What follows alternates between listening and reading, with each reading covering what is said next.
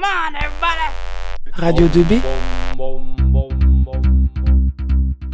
Euh, bonjour, comment allez-vous, Guillaume? Bien. Et vous, monsieur Roy? Ça va très bien, merci. Et monsieur Vitré? Ah bah, on va passer aux choses sérieuses à force dans la Coupe du Monde. Euh, Tout d'abord, est-ce qu'il y a un groupe, du coup, comme on a passé déjà les, les deux premières euh, journées, un groupe qui vous a interpellé, plus intéressé que d'autres, ou au contraire euh, choqué, surpris, monsieur Vitré? Bah, on va l'avoir, notre euh, Iran-États-Unis euh, décisif, du coup. On en parlait lors de la première émission. Euh, on sait très bien que l'un comme l'autre ne gagnera. Enfin, ou alors ça serait vraiment la plus grosse surprise de l'histoire de la Coupe du Monde. Ni les Américains ni les Iraniens ne devraient gagner la Coupe du Monde. Et pourtant, on en avait parlé la toute première fois d'un point de vue très géopolitique. Les deux vont s'affronter pour une place. Ouais, ça, ça peut être sympa à regarder. Et vous, monsieur Roy Euh, moi, je pensais plutôt au groupe E avec euh, l'Allemagne, justement, qui est actuellement dernière. Et donc, c'est vrai que c'est pour moi une grosse surprise. Euh, voilà, au vu du statut de, de l'Allemagne, euh, c'est quand même assez euh, surprenant et inquiétant pour eux. Et toi, Guillaume? Alors moi, euh, j'avais pensé au groupe F, donc avec la Croatie, le Maroc et la Belgique, notamment avec un superbe match euh, du Maroc face à la Belgique, euh, victoire 2-0. Donc je pense que ça peut être intéressant parce que la Belgique est actuellement troisième, alors que c'est l'une des favorites de la Coupe du Monde. Ils ont quand même pas mal de, bons joueurs, sauf avec la défense qui est un, peu moyenne. Mais sinon, euh, ça m'a surpris. Bah, personnellement, je serais plutôt d'accord avec Monsieur Roy, mais euh, pas que l'aspect euh, de l'Allemagne. Il faut quand même se dire que, bah, à la deuxième journée, on se disait quand même que le Japon allait sécuriser sa qualification contre le Costa Rica. Parce que le Costa Rica avait, bon, c'était contre l'Espagne, mais avait montré quand même un match très très euh, décevant, euh, même, enfin désastreux même face, euh, face à l'Espagne en perdant 7-0 on avait du mal à se dire qu'ils pouvaient potentiellement aller chercher un nul ou même gagner, mais même contre le Japon, ça, ça pensait quand même assez irréaliste. Et bah, finalement, ils ont gagné un 0 et du coup, ça, ça relance la qualification. Ouais, et ça permet euh, bah, à l'Allemagne d'espérer une qualification en ne gagnant qu'un seul match. Ce qui serait euh, assez drôle. Mais bon, après, euh, en sachant, bon, le Costa Rica peut toujours faire bah, surprendre comme en 2014 et se qualifier. Même si bon, ça paraît quand même assez compliqué qu'ils battent l'Allemagne ou qu'ils fassent, qu'ils fassent un nul. Et sinon, est-ce que il y a un match qui vous a surpris ou, choqué ou que vous avez bien aimé regarder euh, Voilà, Monsieur Vitré. Bah, on parlait juste avant du, groupe de l'Allemagne. euh, L'Espagne, même si elle n'a fait entre guillemets que match nul, et moi je pense que si ça avait été un huitième, un quart, une demi, même la finale, je pense que l'Espagne, il suffit qu'elle augmente son niveau de jeu de, de 10% contre l'Allemagne, elle le gagne ce match-là. Euh, Il y a quatre équipes qui sont vraiment en train de, j'allais dire, de se détacher. Tout, peut jouer sur un match. La France, le Brésil, le Portugal sont déjà à 6 points, mine de rien, et moi je mets l'Espagne avec eux parce que pour l'instant, collectivement, c'est l'équipe qui montre le plus. Et surtout, pour en revenir à la question quel match, elle l'a montré contre l'Allemagne. Moi, je suis très content du niveau de, jeu, par exemple, de l'équipe de France. Elle a fait un super match contre le Danemark. Mais je suis autant. euh, j'ai autant aimé la prestation des Français que j'étais déçu du Danemark. Et finalement, bon, bah là, ils vont jouer la Tunisie. Avec un certain turnover, on peut imaginer. Donc, on va arriver en huitième de finale. On pourrait être en huitième de finale avec 9 points et malheureusement se faire surprendre par euh, potentiellement une grosse équipe. Donc, euh, ouais, je pense que l'Allemagne, pardon, l'Espagne, face à l'Allemagne, a montré que pour l'instant, c'est elle qui est euh, le plus en avance collectivement. Et vous, Monsieur Roy? Ouais, ben, je suis d'accord parce que alors l'Espagne, pardon, euh, on voit bien que collectivement c'est vraiment solo. En France, on peut avoir Mbappé, l'individualité qui se démarque comme en France, on peut avoir Mbappé ou, euh, ou euh, des joueurs comme ça. Mais voilà, en Espagne, c'est vraiment un collectif euh, bien huilé qui fonctionne très très bien. Et euh, c'est vrai qu'ils vont être, euh, ils vont être costauds et ça va être compliqué d'aller les, d'aller les chercher. et, et pour toi, Guillaume? Alors moi, je suis du même avis que Monsieur Rouard. Euh, parce que niveau, euh, niveau euh, individualité, euh, l'Espagne n'a pas le meilleur effectif, mais niveau collectif, je pense qu'elle peut faire mal. Bah, surtout que même si l'Allemagne euh, figure pas à un très bon niveau, ils ont quand même pas si mal joué que ça contre l'Espagne. On a pu voir quand même une belle confrontation et on a pu quand même bah, voir un peu les rapports de force et bah, contrairement à, je ne sais pas, mais par exemple bah, à l'Argentine, on n'a pas forcément pu mesurer euh, le niveau de l'Argentine contre une grosse équipe parce que Mais ça, ça, on l'évoquait déjà la semaine dernière. Le, le- le biais de, de l'Argentine, ça a été ce Covid qui a fait que finalement, oui, ils sont arrivés avec une trentaine de matchs sans perdre, mais la question est toujours la même contre qui, contre qui Mhm. tu as joué Euh, Moi, je dégageais quatre équipes, mais je reviens toujours aussi au format et à la formule de. c'est une Coupe du Monde. Les choses vont, vont très vite. On n'est pas comme à l'échelle d'un championnat avec 20, 30 ou plus de journées où on peut imaginer que le meilleur à la fin l'emporte. Là, euh, à partir des huitièmes, euh, je dis n'importe quoi. La Belgique, elle est au fond du trou. Il suffit qu'elle gagne son dernier match et puis, et puis on ne sait pas. Après, euh, un éclat de génie, un tirage un peu facile en quart, ça peut aller loin. Il y a des tas d'équipes comme ça dont on parle plus. La Croatie. euh, Justement, la qualification du coup de la, de la Belgique, ça sera contre la Croatie. Et on verra certainement qu'une seule des deux équipes euh, se qualifier, avec notamment le Maroc qui est déjà à 4 points et qui va affronter le Canada, qui a, bon, ils ont beaucoup de chances, de- enfin, beaucoup de probabilités de chances de, de gagner contre, euh, contre ces derniers. Donc euh, on aura peut-être qu'une de ces équipes et un, et un match choc du coup de, de ce groupe-là euh, en, en dernière journée, ce qui permettra du coup d'évaluer soit le niveau de la Croatie ou soit le niveau de la Belgique et d'avoir peut-être une belle surprise sur deux équipes du coup comme vous l'avez dit qu'on voit plus trop euh, sur la scène européenne et mondiale depuis 2018 au final. Mais euh, mais euh, sinon euh, euh, votre favori c'est quoi comme équipe? Ah, moi, pour moi, honnêtement, lors de la toute première émission qui présentait la compétition, j'ai dit que pour moi, il n'y aura pas de surprise. Il y aura pas, je vois pas une équipe euh, inattendue ou deuxième, troisième chapeau l'emporter. Après, aujourd'hui, pour moi, il y a quatre équipes qui ont plus montré que les autres, entre guillemets. Mais de là à dire un favori, pareil, on dit le Brésil. On a vu le Brésil sans Neymar hier. On connaît les qualités, les défauts d'un Neymar. Est-ce que euh, s'il revient, je dis par exemple pour un huitième de finale, est-ce qu'il va pas plus désorganiser euh, autre chose? Est-ce qu'il va pas vouloir revenir trop vite? Un Neymar, on a vu par exemple hier un, un Nuno Mendes se blesser euh, très rapidement dans le match. On a très vite compris qu'il était revenu trop vite. Est-ce qu'un Neymar va pas euh, mettre le foin pendant, pendant 3-4 jours à l'entraînement? Je veux jouer, je veux jouer, je veux jouer, je joue. Donc c'est-à-dire qu'il faut que vous en enleviez un, un qui va pas être content, et puis peut-être pour le dire au bout de 20 minutes, bah finalement tu vas rentrer parce que Neymar ça va pas. Ça joue à rien tout ça, ça joue à rien.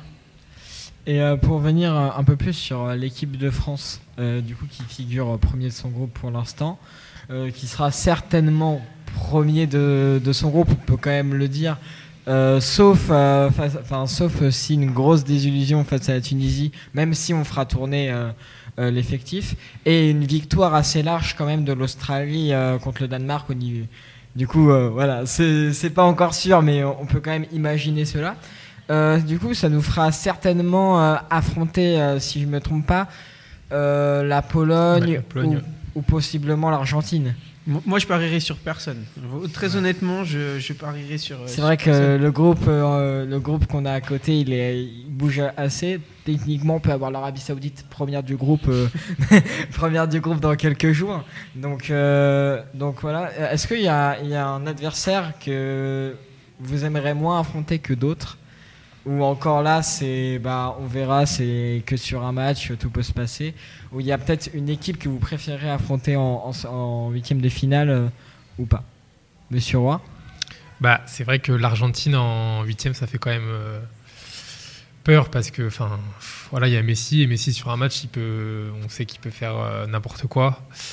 Donc c'est vrai que si on pouvait éviter l'Argentine en huitième, ce serait quand même chouette.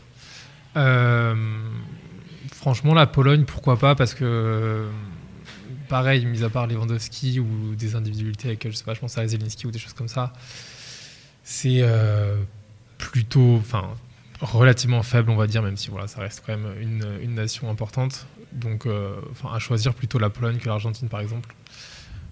Parce qu'avec l'Argentine, on sait jamais quoi. et, et toi, Guillaume? Bah, c'est sûr que l'Argentine, ça fait peur. Après, euh, c'est vrai que la Pologne est plus accessible, comme l'a dit Monsieur Roir. Mais en globalité, dans la, dans la compétition, si on devait se rencontrer, un, se rencontrer à un moment, moi je pense à l'Espagne qui va être euh, difficile à, à jouer. et, et pour vous, Monsieur Vitré? Moi, je pense qu'il n'y a aucune équipe de, de cette poule-là, de cette poule-là, pardon, qui est, qui est réellement dangereuse. Je pense que et l'Argentine, il y a le Mexique également qui est toujours dans la course, avec un scénario fou, mais qui peut très bien finir deuxième. Même la Pologne. Je, pense que collectivement, je, je le disais tout à l'heure dans, dans mon premier propos, moi je vois une différence sur l'équipe de France entre aujourd'hui et celle qu'il y a 4 ans. C'est-à-dire que collectivement, on l'a vu contre le Danemark, elle sait avoir la balle, elle sait aller vite, elle sait aller en transition, elle sait défendre, elle a pris une égalisation. Donc, très honnêtement, euh, l'Argentine, elle a clairement montré ses limites, même sa victoire contre le Mexique. C'est pas, je suis pas tombé de ma chaise. Euh, inversement, le Mexique, bah, un point. Au bout de deux matchs, il n'y a pas grand grand chose. L'Arabie Saoudite, ça sent quand même un peu le feu de paille. Euh, oui, les deux joueurs saoudiens qui ont marqué, je pense qu'ils ne remettront jamais les deux buts qu'ils ont mis. Donc on- voilà, c'est c'est vraiment, je- vous allez me dire que je me répète tout le temps, le, le format d'une Coupe du Monde, c'est très particulier. Tu peux très bien avoir 9 points, en huitième avoir un tirage relativement clément, et puis en quart tomber contre eux. Alors j'ai pas la, la carte en, en- à l'esprit, pardon. Tomber contre l'Espagne en quart, et puis te faire éliminer. Et là, tu vas faire quel bilan? Tu vas dire, bah, tu as fait 4, victoires en 4 matchs, et la seule fois où tu tombes contre un gros, tu tombes. Donc c'est une Coupe du Monde réussie ou pas? C'est compliqué. Si je me trompe pas, euh, pour, euh, pour euh, les quarts de finale, ça serait quelque chose comme. Euh, si on part sur les premiers de groupe actuels, ça serait quelque chose euh, comme l'Équateur, les Pays-Bas ou encore le groupe B, donc euh, Angleterre-Iran ou un truc dans le genre. Voilà. Donc ça reste, euh, ça reste plutôt abordable. Enfin, faut être honnête, on n'est pas du côté du tableau le plus, Non, le non, plus non, menaçant. Mais, mais personnellement, en huitième, l'équipe que j'apprécierais moins affronter, enfin déjà l'équipe que j'apprécierais plus affronter, c'est largement la Pologne. Parce que pour avoir regardé Pologne-Arabie Saoudite, euh, malgré que la Pologne a gagné, on voit que c'est quand même très faible. hein. Ça, ça gagne sur pas grand chose, ça, ça gagne sur des petits détails en fait, surtout sur les individualités en fait, et sur euh, des petites erreurs de l'Arabie Saoudite qui est quand même une équipe bon euh, d'un niveau inférieur euh, dans la norme. Mais l'équipe que j'aurais peut-être le plus peur d'affronter s'il y a à choisir, ça serait plutôt le Mexique au final. Parce que même s'ils n'ont pas été très bons, je suis d'accord, on a vu que bah, l'Argentine n'a pas été très forte contre le Mexique et ça, encore une fois, ça s'est joué plutôt à des individualités, comme sur le but de Messi qui est, est assez euh, intéressant. Et c'est surtout bah, parce que pour moi, il y a, bah, comme vous l'avez dit, Monsieur Vitré, euh, pour moi, il n'y a pas non plus d'équipe qui fait vraiment peur en fait dans ce groupe-là. Donc, euh, quitte à choisir, je dirais plus le Mexique parce qu'en fait, c'est pas une, question que elle me, elle me fait peur, mais c'est plutôt une question, c'est peut-être l'équipe qui me fait le, le- le plus peur dans celles qui me font, voilà. Je sais pas si je me suis fait comprendre, mais, mais dans le sens où en fait ils me font, voilà, je suis, plutôt rassuré quand même par rapport à cette équipe de France qui, bon, collectivement est, assez solide et euh, qui, malgré des absences quand même assez majeures, s'en sort plutôt bien avec des belles surprises comme Adrien Rabiot. Ouais, ben moi justement, je voulais, je pense à Rabiot parce que on a dit lors de la première émission que il n'y avait pas Kanté, il n'y avait pas Pogba, mais là on voit bien que Rabiot au milieu, il est juste, euh, enfin, il est monstrueux. Enfin, il est, il est même meilleur.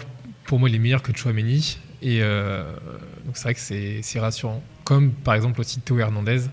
euh, qui est sur le côté gauche et euh, juste euh, voilà, c'est- avec Mbappé c'est C'est incroyable. c'est ça va vite c'est fort et voilà, c'est On pourrait peut-être revenir aussi sur le rôle de Griezmann, parce que du coup, euh, de, 'fin, on a quand même changé du coup de, de schéma tactique avec Griezmann qui est passé en sorte de 8,5, quelque chose dans le genre. Euh, y avait quand même, on avait quand même un Griezmann, ça faisait 2-3 ans qui commençait à être un peu cramé, faut être honnête. Et là, on voit quand même un, un Griezmann qui est dans un bon rôle, en fait, qui est dans un rôle uniquement de créateur et qui lui va plutôt bien. On le voit notamment bah, sur, euh, cette, euh, sur le centre incroyable qui fait Mbappé et qui met le deuxième but contre le Danemark. Euh, du coup, est-ce que, est-ce que vous pensez que le, le schéma tactique pour cette Coupe du Monde, il est, il est trouvé ou encore faudrait peut-être changer des choses pour les huitièmes de finale? Bah, de toute façon, tactiquement, euh, aujourd'hui, on est sur une défense à 4. On en avait parlé lors de la première mission. Didier, Deschamps pardon, a fait le choix de prendre exclusivement, enfin quasiment que des défenseurs centraux, ce qui disait beaucoup sur ses intentions par rapport euh, aux latéraux. Lucas s'est blessé, donc euh, qui est lui défenseur central, donc ça sera son frère qui jouera. Peut-être un bien pour un mal ou un mal pour un bien, je ne sais pas. Euh, ce qu'il faudra surtout, c'est une équipe de France qui court, parce que on l'a dit juste avant, on n'a pas forcément affronté des grosses équipes. Et la particularité d'une équipe comme l'Espagne, comme le Brésil, comme le Portugal, comme d'autres équipes de ce type-là, c'est qu'il y a énormément de courses.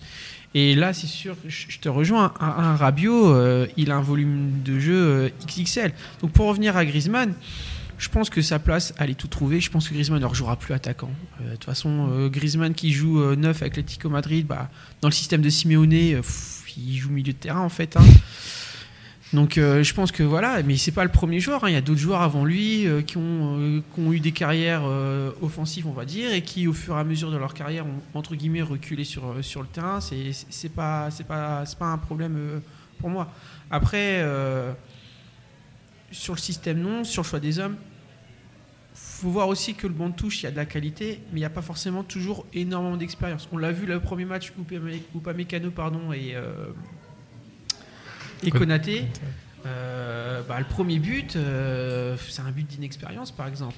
Euh, à certains postes, on a déjà perdu Benzema. Si pour une raison X ou Y, on a perdu Giroud, ça veut dire qui? C'est Marcus Thuram. Je sais même pas s'il a euh, 10 sélections. Qu'est-ce qu'un Marcus Thuram pourrait, euh, est-ce qu'il pourrait peser sur une défense centrale au niveau euh, demi-finale de Ligue des Champions? Moi, c'est pas forcément le système, c'est plus euh, le banc ou autre, ouais. Bah, mais après, dans le cas d'une blessure de Giroud, ça sera peut-être plus Colomboigny au niveau du profil que, que Marcus Thuram. Bah, Ouais, moi, moi, je sais pas parce que bah, pour le coup là contre euh, euh, le Danemark, il a fait rentrer euh, Thuram à la fin, donc euh, Oui. je pense que si Giroud se blesse, ce sera. euh, Au niveau préférence plutôt du coach que profil parce que Thuram, enfin sur ce que je, je regarde un petit peu la Bundesliga mais pas trop, je vais être honnête. Hein, le Borussia Mönchengladbach, je sais pas comment le dire, mais, mais l'é- l'équipe dans laquelle il joue, euh, bah c'est pas une équipe majeure de, de Bundesliga, donc elle est peu médiatisée. Enfin, en France, peu de personnes la regardent à part les, fans de Bundesliga ou les fans du club.